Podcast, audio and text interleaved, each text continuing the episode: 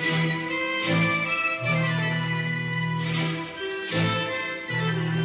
Idefran, Instituto de Divulgação Espírita de Franca, apresenta, apresenta Sementeira Cristã. Oferecimento: Escritório Modelo, Contabilidade, Informática, Serviços de Despachante, Peg Leve, Distribuição e Supermercado, Grafimpress, o papel real da impressão, Escolas Pestalozzi, uma boa educação é para sempre e Panificadora Pão Nosso, com estacionamento para clientes.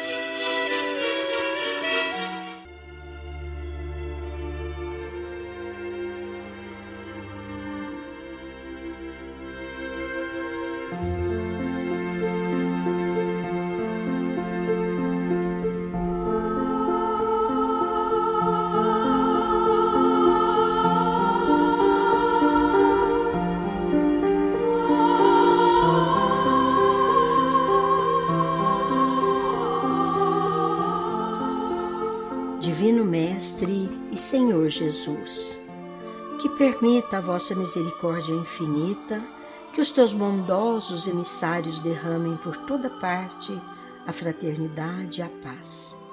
Faze que pelas vias do conhecimento e da prática do bem vençamos as trevas da nossa ignorância, abrindo os iluminados horizontes que sempre assistem os justos por esforço próprio de cada um Concede-nos, sobretudo, as condições necessárias à feliz possibilidade de estendermos também àqueles nossos irmãos que ainda se demoram às margens da indiferença e até do crime as luzes do teu Evangelho.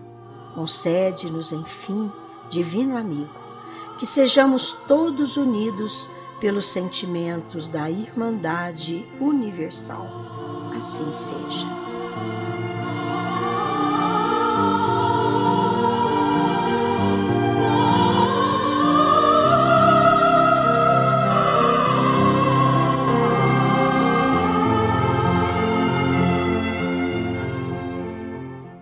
Nosso abraço fraternal a todos. Iniciamos Sementeira Cristã, programa do IDEFRAN, Instituto de Divulgação Espírita de Franca.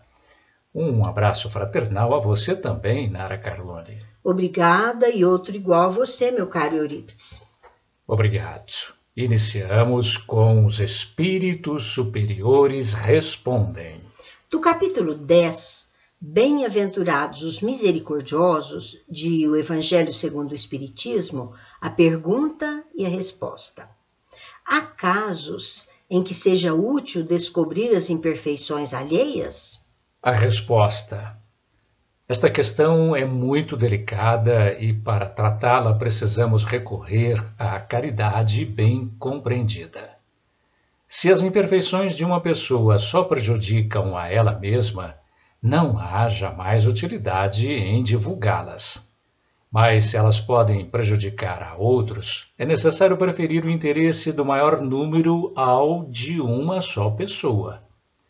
Conforme as circunstâncias, desmascarar a hipocrisia e a mentira pode ser um dever, pois é melhor que um homem caia do que muitos serem enganados e se tornarem suas vítimas. Em semelhante caso, é necessário balancear as vantagens e os inconvenientes. Já avisamos a nossa prezada ouvinte Clélia Maria Pessoni, de Campinas, São Paulo, que sua pergunta será respondida hoje.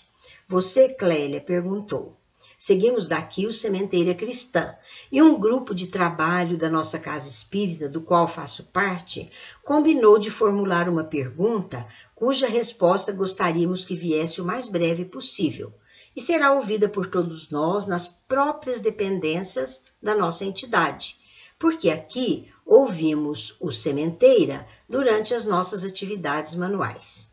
Ocorre o seguinte o fato de algumas casas espíritas aplicarem reiki, cristalterapia, cromoterapia, terapia de vidas passadas e outras terapias alternativas nos induz a perguntar aos senhores: pode o centro espírita, que se diz kardecista, incluir nas suas atividades e ministrar referidas terapias? Vamos aguardar um pouquinho, minha cara Clélia. Aprenderemos muito com a resposta no final deste programa. Ouvintes, vamos conversar um pouquinho hoje sobre as crianças que serão os adolescentes e os homens de amanhã. Analisando a criança como indivíduo em formação de caráter e de personalidade, impõe-se ressaltar a importância da construção que se lhe aplique no âmbito da ação familiar e escolar, quer dizer, sob o pai, a mãe, os avós e quantos mais sejam responsáveis por garantir-lhes o destino de homem de bem. Vê-se que temos razão de sobra para voltarmos a falar desse assunto. Ainda que saibamos que é impossível em nosso estágio humano, num planeta como o nosso, que é de expiação e de provas, sermos pais e mães detentores do grau máximo de perfeição, mas é fundamental que exercitemos o esforço que dignifique a nossa condição de bom esposo, de boa esposa, como pressuposto da qualificação do bom pai e da boa mãe, do bom avô, da boa avó e até mesmo dos bons tios e padrinhos. Particularizando a importância do casal na educação dos filhos, o Espírito Emmanuel, no capítulo Ambiente Doméstico do seu livro Vida e Sexo, psicografado pelo Chico Xavier, nos ensina que na comunhão de dois seres para a organização da família, prevalece o compromisso de assistência não só de um para com o outro, mas também de ambos para com os filhos, que procedem do laço afetivo. Pais imaturos do ponto de vista espiritual e imaturos de experiências de vida comumente se infantilizam no tempo exato do trabalho mais grave que lhes compete. No setor educativo, ao invés de guiarem os pequeninos com segurança para o êxito na vida de relação em seu novo desenvolvimento espiritual, no estágio reencarnatório em que experienciam, se veem embaraçados nos problemas que têm de enfrentar na educação dos filhos.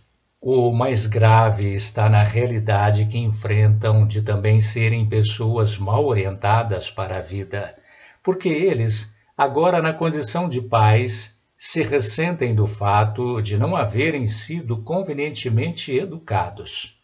Tal nível aqui desceu o Instituto da Educação Moral e Formal de nossos dias, apesar do esforço que todos havemos de reconhecer na pessoa de profissionais que, todavia, não contam com o apoio das leis que lhes dizem respeito nas atividades educativas. O tema vai continuar, mas agora um breve espaço para o nosso momento musical para reflexão. Vamos ouvir de Osana Janaína com o coral Sol Maior, Pai Nosso.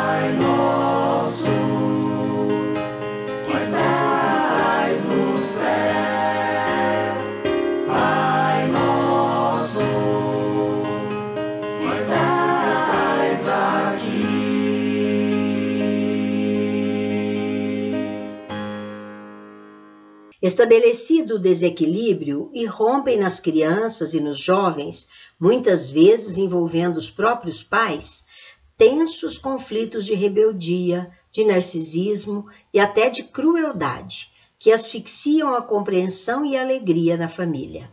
É então que ela se transforma em campo minado de desatenção e desentendimento, de terríveis vibrações psíquicas, com indesejáveis influências da inimizade trazidas pela memória de um passado igualmente mal cuidado pelos agentes do quadro familiar. Decorre daí a importância dos conhecimentos alusivos à reencarnação no seio familiar, com pleno exercício da lei do amor para que o lar não se converta de bendita escola que deve ser em campo neurótico de formação de moléstias psíquicas que muitas vezes se instalam no indivíduo, determinando-lhe a conduta familiar e social a partir da distorcida ótica pela qual ele vê o mundo. Já recomendamos aqui o livro Família e Espiritismo, edições Use de autores diversos, que dignificam os segmentos da sociologia e da psicologia, formados não por uma simples teoria de gabinete, mas pela prática, pelo exercício que caleja o profissional dedicado, resultante dos trabalhos desenvolvidos nas diversas campanhas realizadas em prol da família.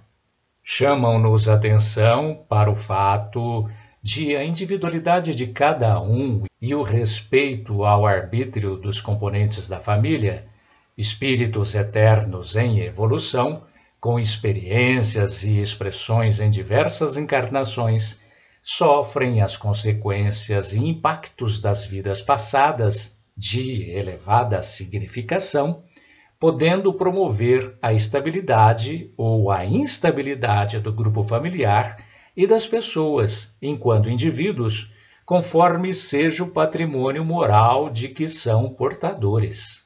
O casal, homem e mulher, se harmoniza com a sua estrutura espiritual, porque são espíritos detentores das consequências de erros e acertos vividos em encarnações sucessivas de que resultam o nível socioeconômico, educacional, psicológico e, acima de tudo, a individualidade de cada um, traços de personalidade, inteligência geral, tipos de inteligência, aptidões, interesses, valores, etc.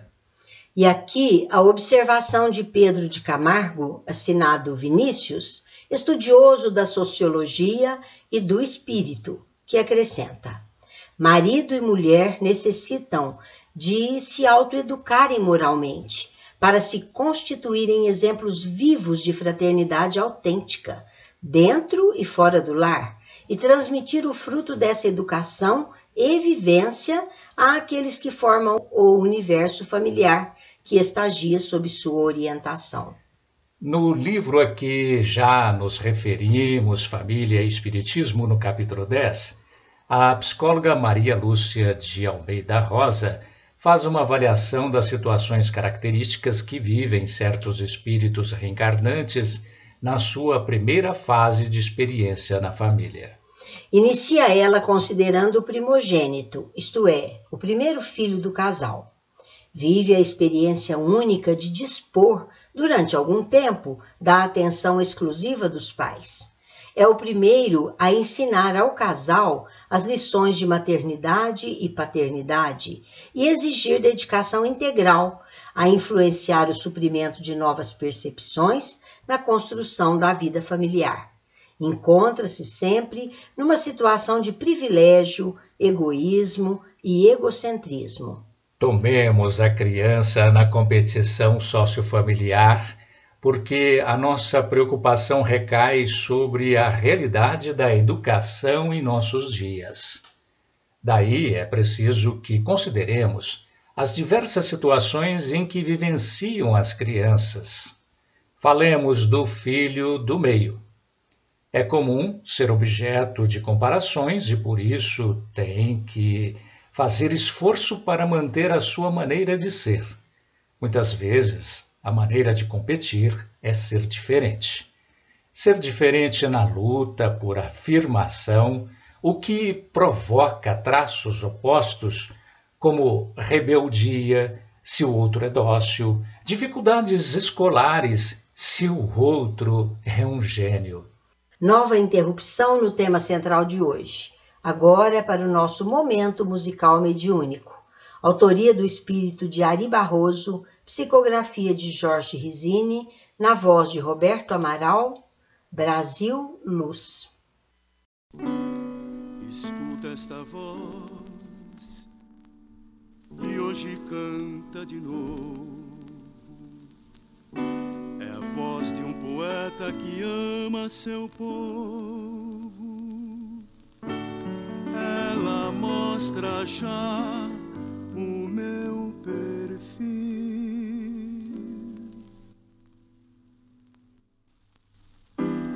A saudade vence a morte a saudade é mais forte, eu voltei aqui pra si.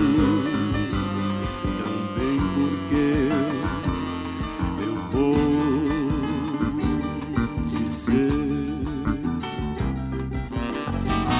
O Brasil do meu amor tem as bênçãos do Senhor. O Brasil do meu amor missão com o Senhor.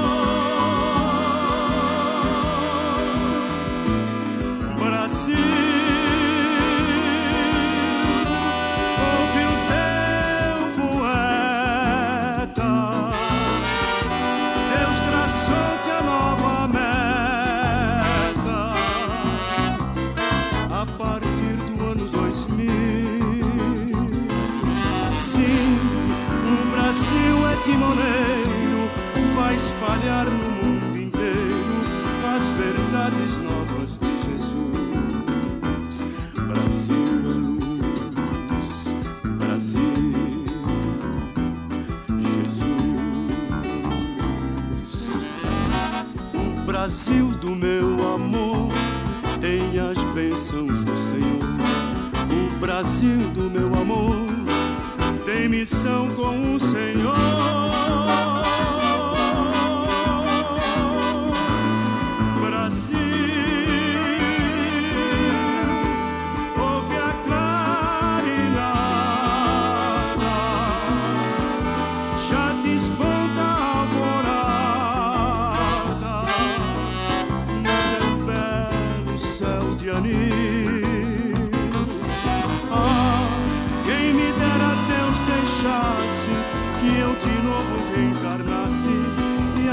Ajudasse na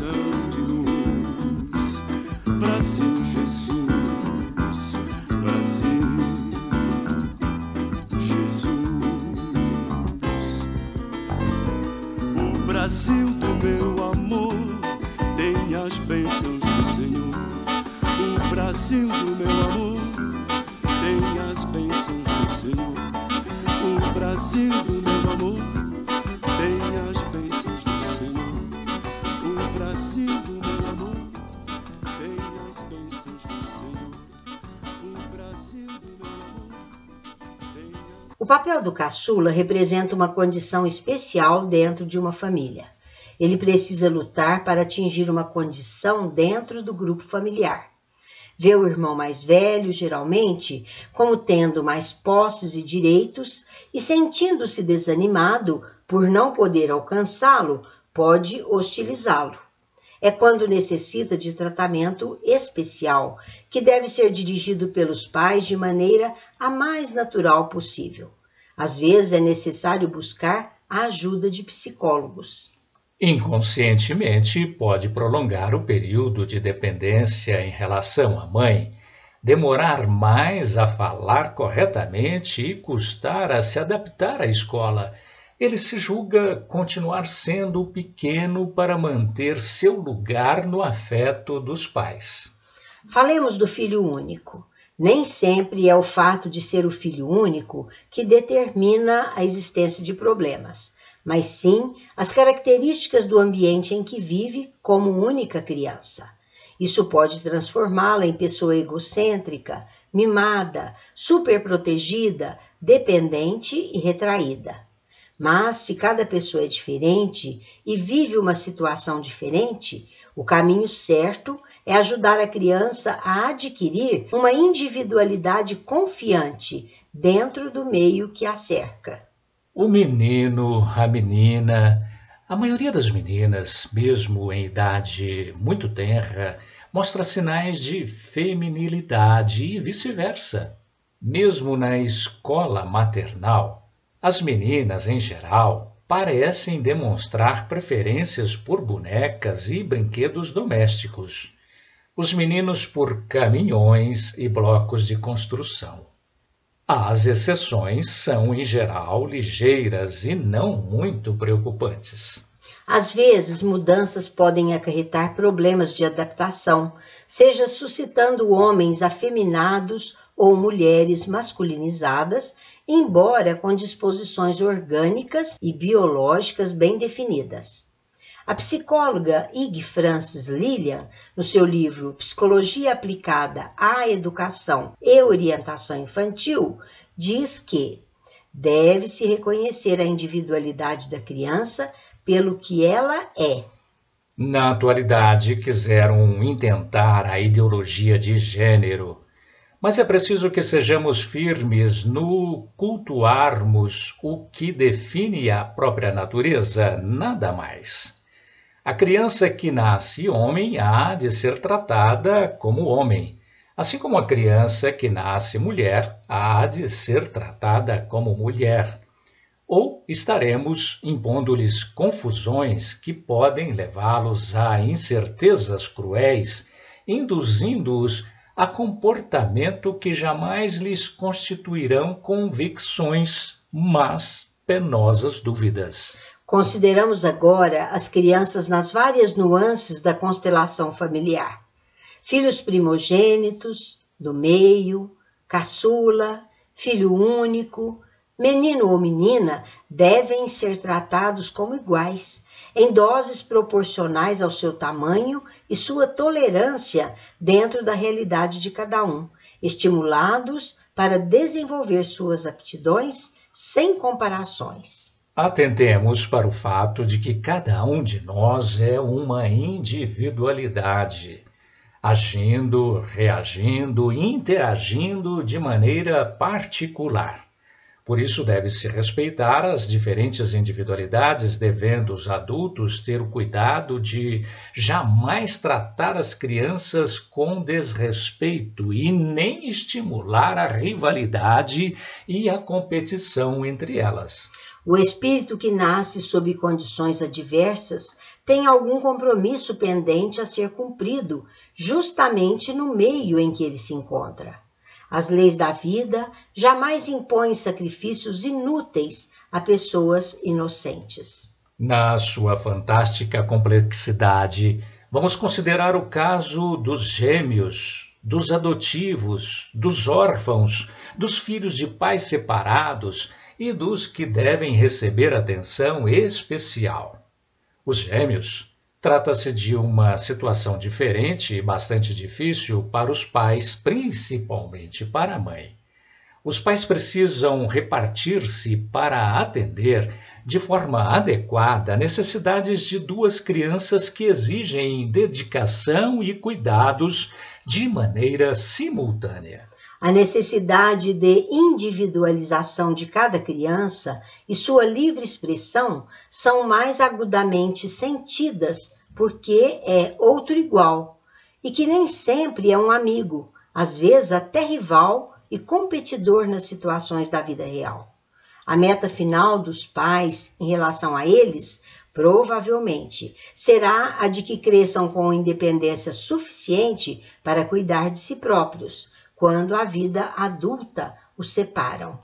A citada psicóloga Ig Francis Lillian nos adverte de que precisamos respeitar a individualidade dos gêmeos, sua identidade e saber que, nos primeiros anos, a proximidade entre eles pode ser a sua base de segurança.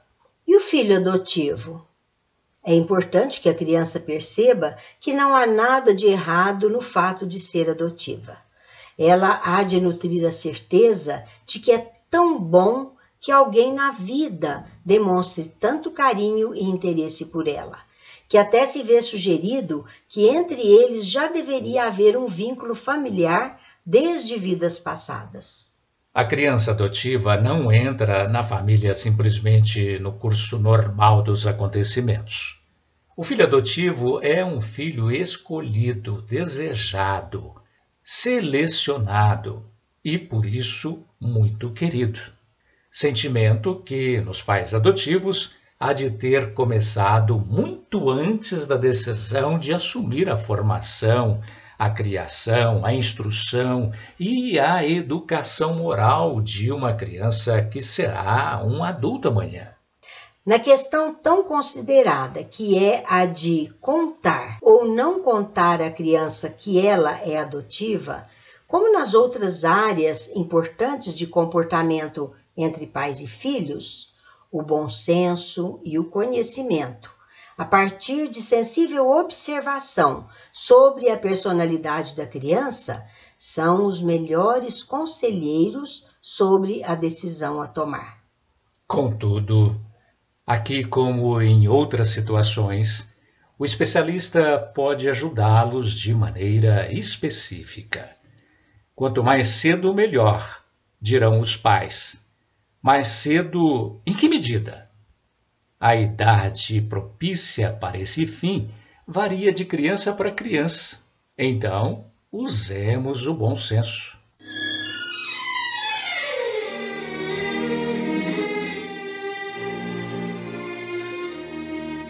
Estamos apresentando Sementeira Cristã. Oferecimento Escritório Modelo Contabilidade, Informática, Serviços de Despachante, Escritório Modelo, Peg Leve, Distribuição e Supermercado, Cesta Básica, Produtos de Limpeza, Descartáveis, Sucos em Pó e Líquidos, melhores preços para sua empresa, Distribuição Rua Carlos de Vilhena, 4270 Vila Imperador, Televendas 16 3707 2870 Loja Estação, Rua Voluntário Mário Mazini, 1902, fone 16 3723 2888. Escolas Pestalozzi, agende uma visita, fone 3711 0100. Escolas Pestalozzi, uma boa educação é para sempre. Acesse www.pestalozzi.com.br. Grafimpress, o verdadeiro papel da impressão. Rua José Bonifácio 361, Vila Nicásio, 37220410 e 37220418. Panificadora Pão Nosso, Rua Padre Anchieta 2163 Centro, 3722 2933. Com com estacionamento para clientes. Idefran, Instituto de Divulgação Espírita de Franca, Major Claudiano 2181 Centro, www.idefran.com.br.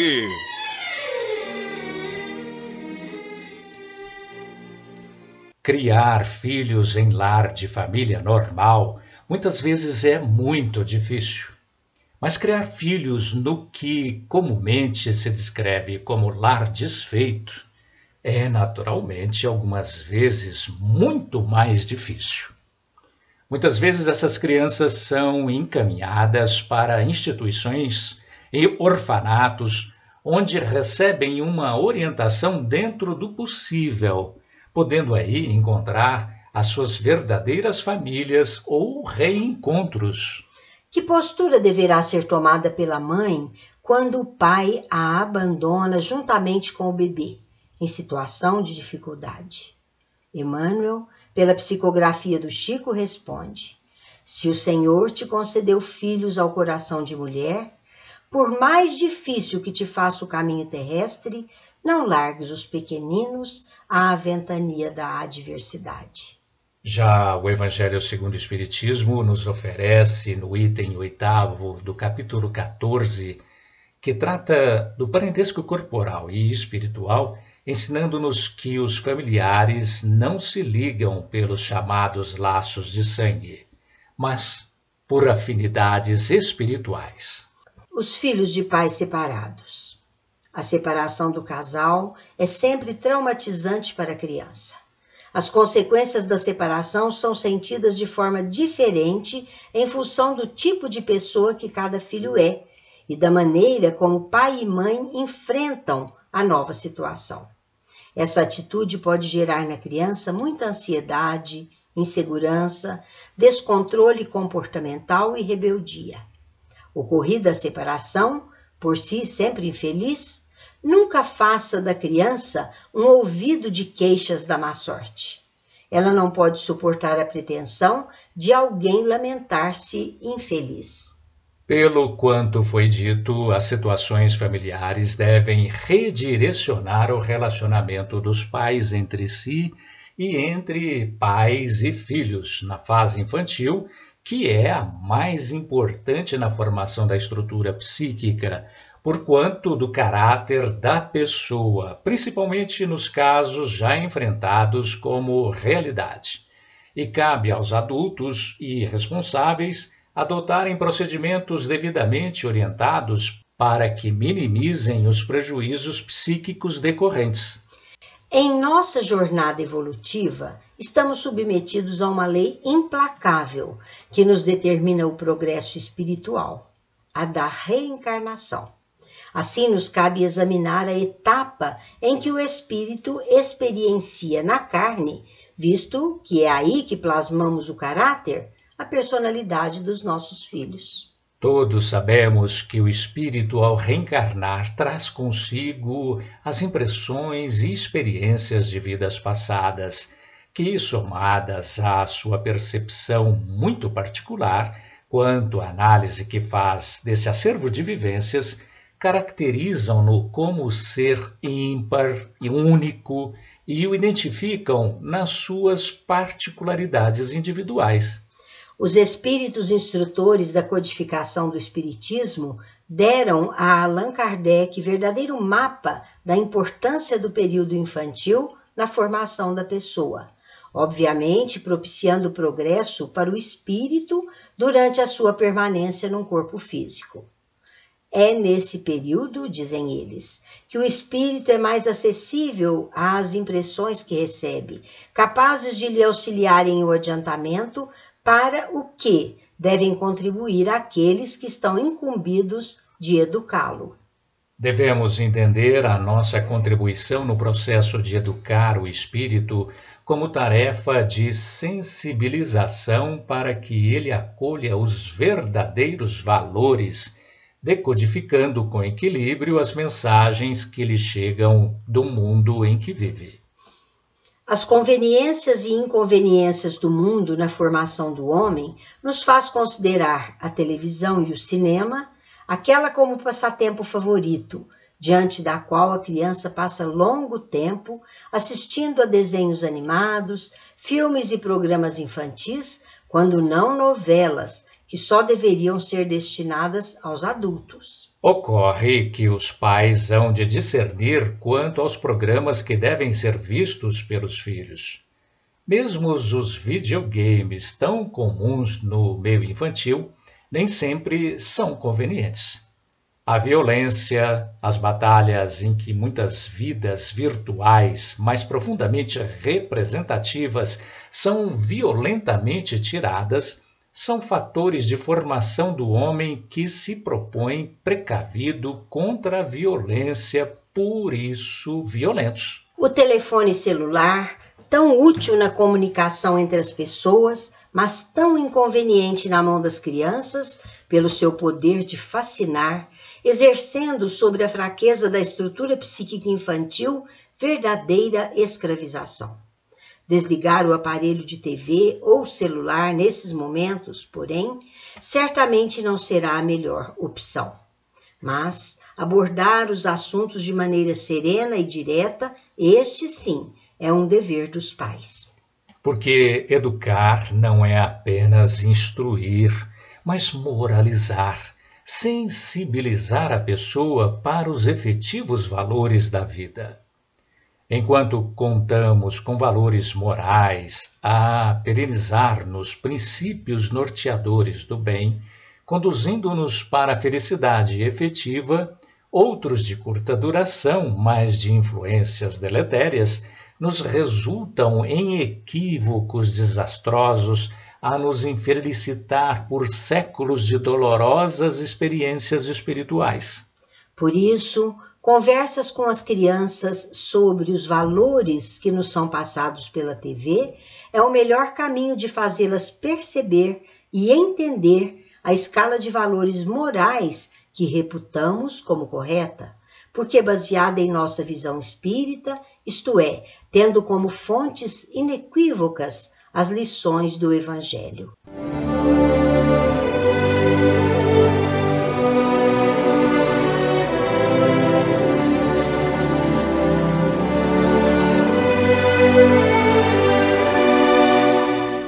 A seguir no Sementeira Cristã. Em nossa dimensão. Você pode valer-se da livraria ou do Clube do Livro Espírita administrados pelo Idefran e adquirir livros espíritas e produtos correlatos a preços especiais, facilitando a sua leitura, o seu estudo e o enriquecimento de sua própria biblioteca. A livraria e o Clube do Livro Espírita do Idefran têm como preocupação principal difundir o livro espírita pelo menor custo, especialmente o Clube do Livro Espírita, administrado pelo Idefran, que atende Franca e muitas outras localidades do Brasil. E vejam que são quatro opções mensais entre ciência, romance, mensagens, estudos, autoajuda, infantil. O Clube do Livro Espírita do Idefran, em virtude das grandes quantidades de livros que adquire junto às editoras e distribuidoras, pode distribuir livros a preços de clube. Ligue 16 3721 8282 ou consulte o site www.idefran.com.br e você saberá que existem várias maneiras que podem tornar mais baratos ainda os livros distribuídos pelo Clube do Livro Espírita do Idefran. E os não residentes em Franca saberão como receber em sua cidade o livro ou os livros do mês ou até sobras de meses anteriores. E saiba que você que reside no município de Franca pode utilizar-se graciosamente da biblioteca do Idefran. Junte-se àqueles que já vêm desfrutando desses benefícios e faça a sua parte no nosso esforço conjunto de tornar o mundo melhor. Meus caros, está aí bem próximo o 47º mês de Kardec, realização da USE Intermunicipal de Franca. Durante todo o mês de outubro, espíritas e não espíritas de Franca e região terão palestras ao vivo a partir do dia 2, todos os sábados e domingos pelo canal da USE. O evento terá como tema central coerência doutrinária e já no dia 2, Nazareno Feitosa de Fortaleza, Ceará, falará sobre o tema A Gênese Espírita e as Profecias. No domingo, dia 3, Fernando Américo Palermo de Franca, com o tema Kardec e a Revista Espírita. No outro sábado, dia 9, Adolfo Mendonça Júnior de Franca dissertará sobre o tema Atualidade do Pensamento de Allan Kardec. No domingo, dia 10, Sônia Lúcia da Silva Rodrigues com o tema as parábolas de Jesus e o Espiritismo. Nas próximas edições deste programa informaremos demais datas e palestrantes. Lembramos aos prezados ouvintes que durante todo o mês de outubro e em regozijo à realização do 47º mês de Kardec, e exatamente como acontece em todos os anos, a livraria do Idefran concede descontos especiais nas vendas de livros espíritas, justamente como maneira de homenagear o codificador do espiritismo, Allan Kardec, cumprindo o que ele mesmo fazia e desejava que continuasse sendo feito em todo o mundo a divulgação do Espiritismo. Aproveite para ler e enriquecer a sua biblioteca com os descontos especiais da livraria do Idefran. E agora, registre aí no seu telefone.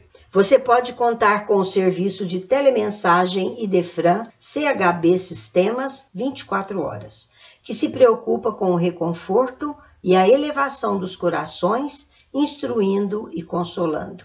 Disque 16 37 13 0299.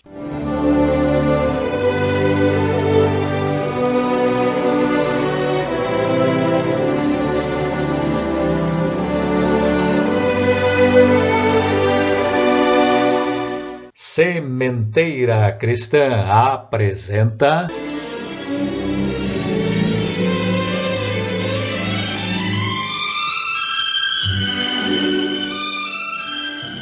Claramente vivos.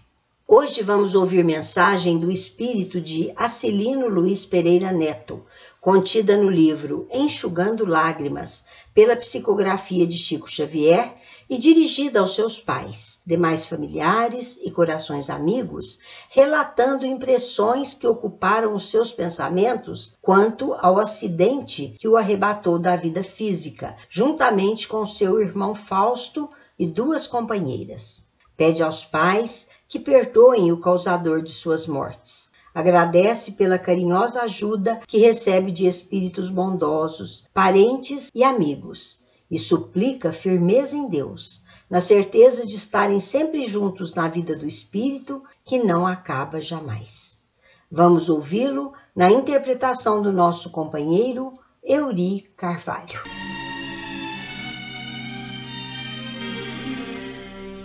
Querida mamãe, meu querido pai, abençoe-me. Sinceramente, estou assim na posição de alguém que não sabe retomar-se com segurança. Alguém que passou por acontecimento difícil de descrever, que perdeu as forças, que se arrojou a grande enfraquecimento, que ficou doente sem saber como e volta à família para dar notícias. Tenho a cabeça parecendo engrenagem enferrujada. Com muito custo vou movendo as peças. É preciso pensar, embora o vovô Cilino esteja aqui comigo, com tia Raquel e outros protetores, quando a ideia de que me reajusto nos movimentos, mais por impulsão deles do que por minha própria capacidade, e diz que minhas informações são necessárias. Creio que meus queridos pais estão desanimados. É o que deduzo do que ouço.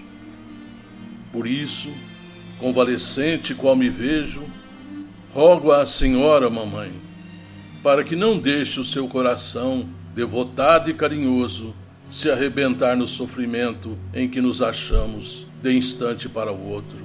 Ajude-nos não podemos, por enquanto, ficar sem o apoio de casa. E nossa casa agora mais me parece um lago de pranto e de aflição. Não posso pensar em nosso ambiente sem receber um golpe no espírito. Não estou reclamando, não. Que família conseguiria perder dois filhos de uma só vez e ficar imperturbável? Compreendi, querido papai, no justo momento do carro arremessado sobre nós. Creiam, o senhor e mamãe, que nossas conversas sobre assunto do espírito e as poucas leituras que pude desfrutar me valeram muito. Procurei a conformação enquanto adivinhasse o rigor da provação que nos separava. Enquanto tinha a impressão de que o mundo desabava sobre nós. Fiz forças para tentar algum auxílio ao Fausto, à Valquíria e à companheira, mas era tudo uma espécie de tempestade concentrada em recinto estreito, como que a quebrar-nos as energias. Procurei por dentro de mim onde estavam as orações de minha mãe e as achei todas.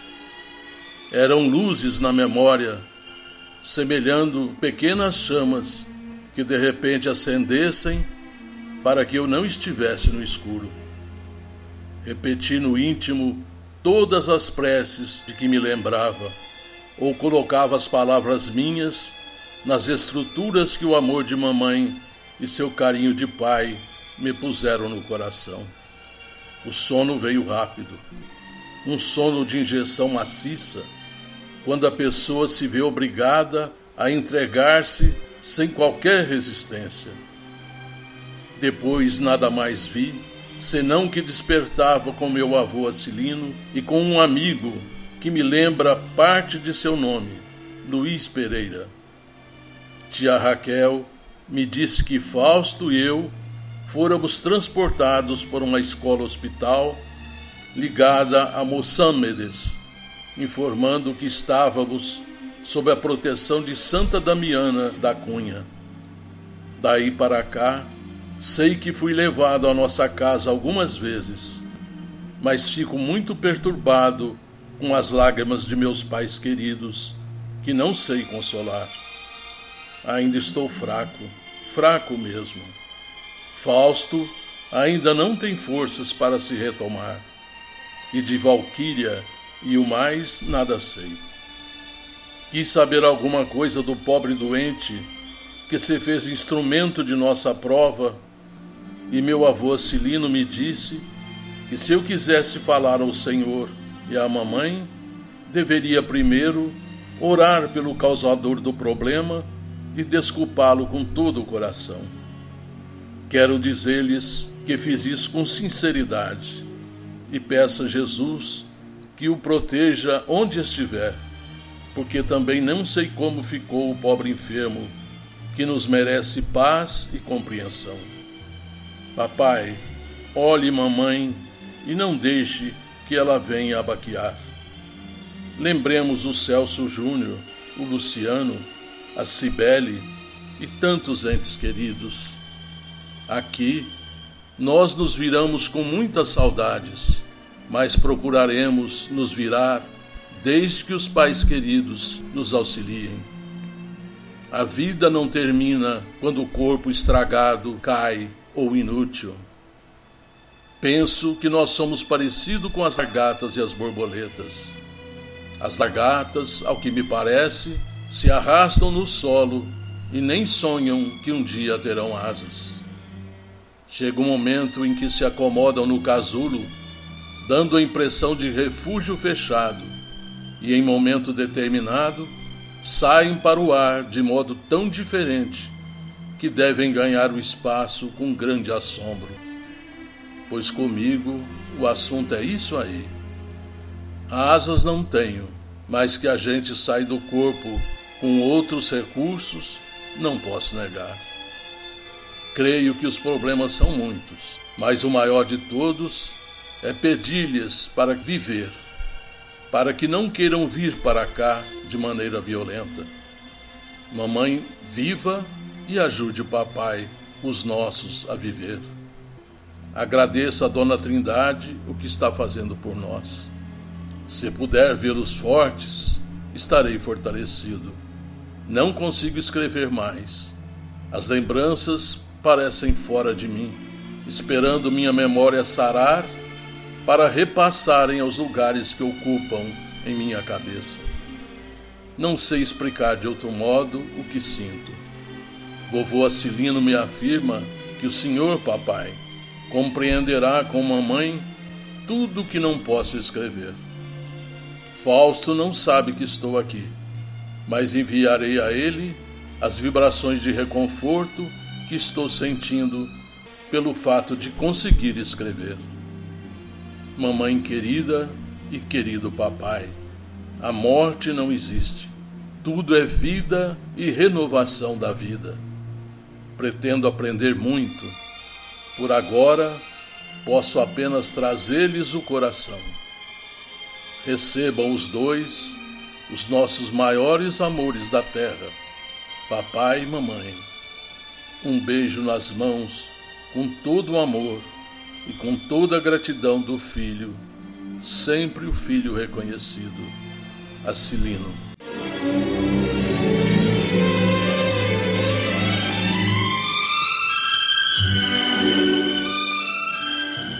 A seguir no Sementeira Cristã.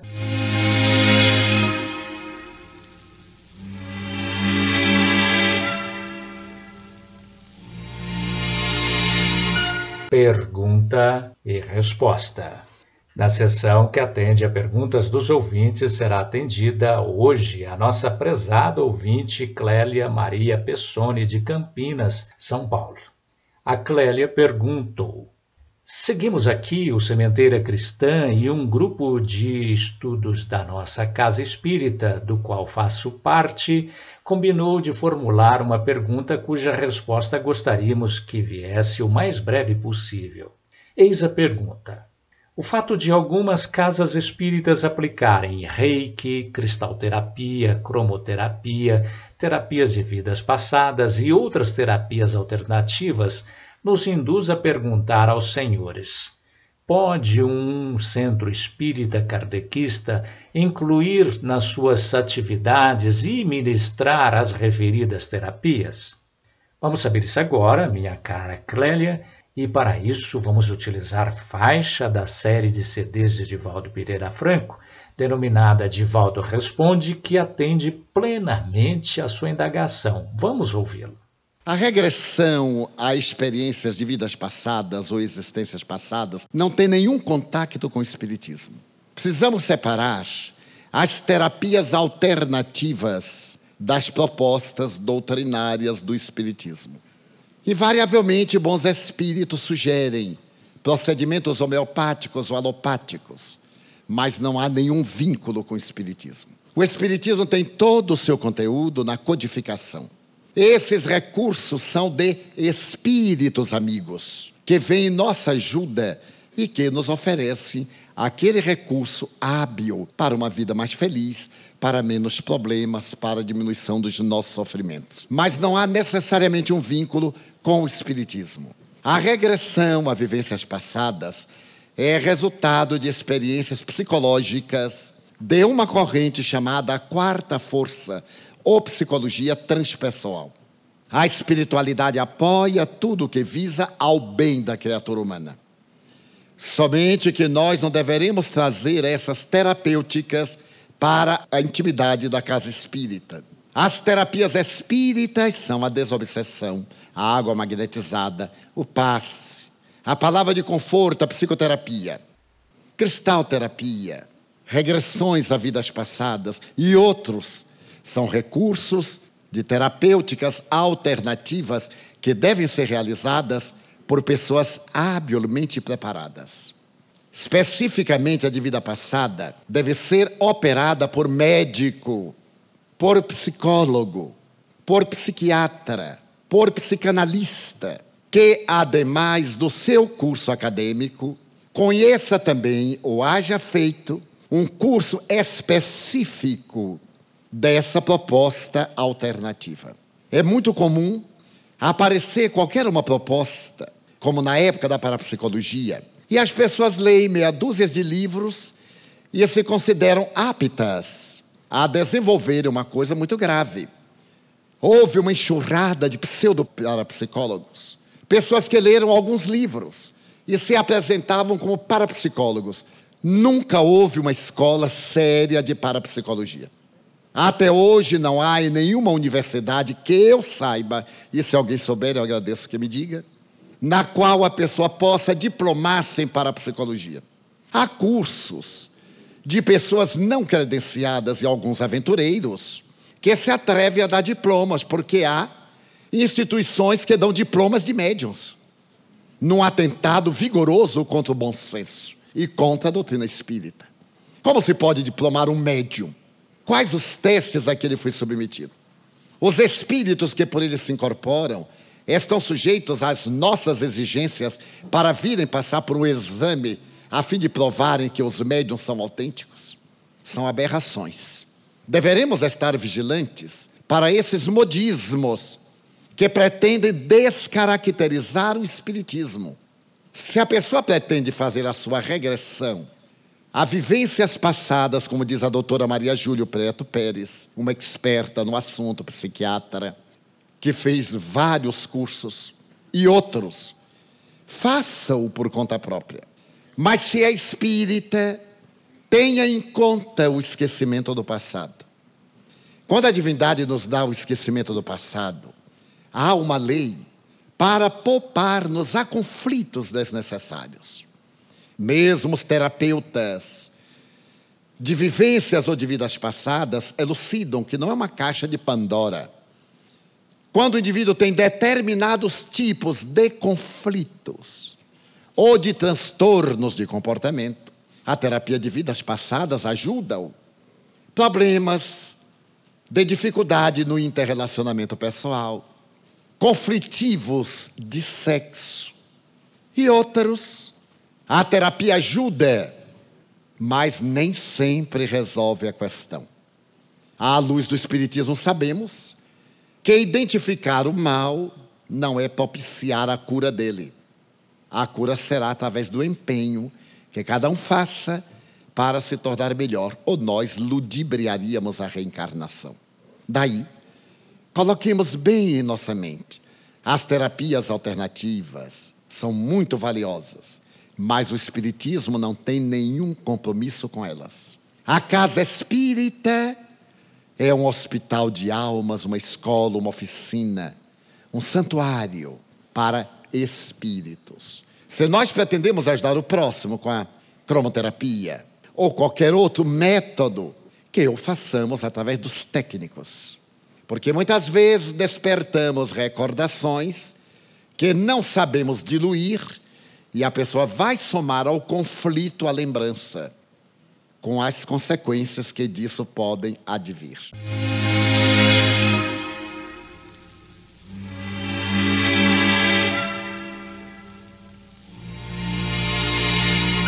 Envie sua pergunta para Idefran, Rua Major Claudiano, 2185, Centro, CEP 14400 690, Franca, São Paulo ou pelo telefone 16 3721 8282 ou ainda por e-mail idefran@idefran.com.br.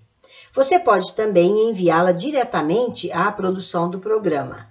Ligação ou Zap 16 98128 3863. Bendize, pois, os cravos de dor que te crucificam, os ideais terrenos e edifica as tuas esperanças para a vida imortal. Com esta observação do Espírito Emmanuel, pela psicografia de Chico Xavier, encerramos o Sementeira Cristã.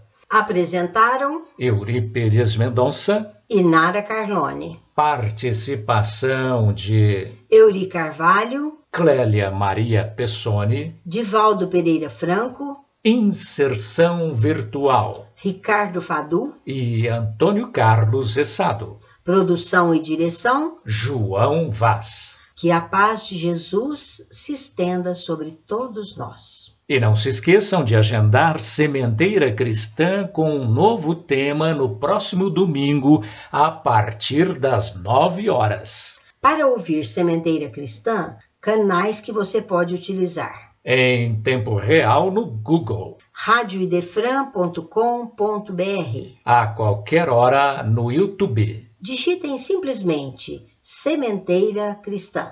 E podem também ouvir o Sementeira Cristã quando quiserem no canal Rádio Idefran no Spotify. No Google Podcasts. E também na Apple Podcasts e podem ouvir a Rádio Idefran direto no site idefran.com.br. E se desejar baixar o aplicativo no Play Store, basta buscar Rádio Idefran, o amor no ar.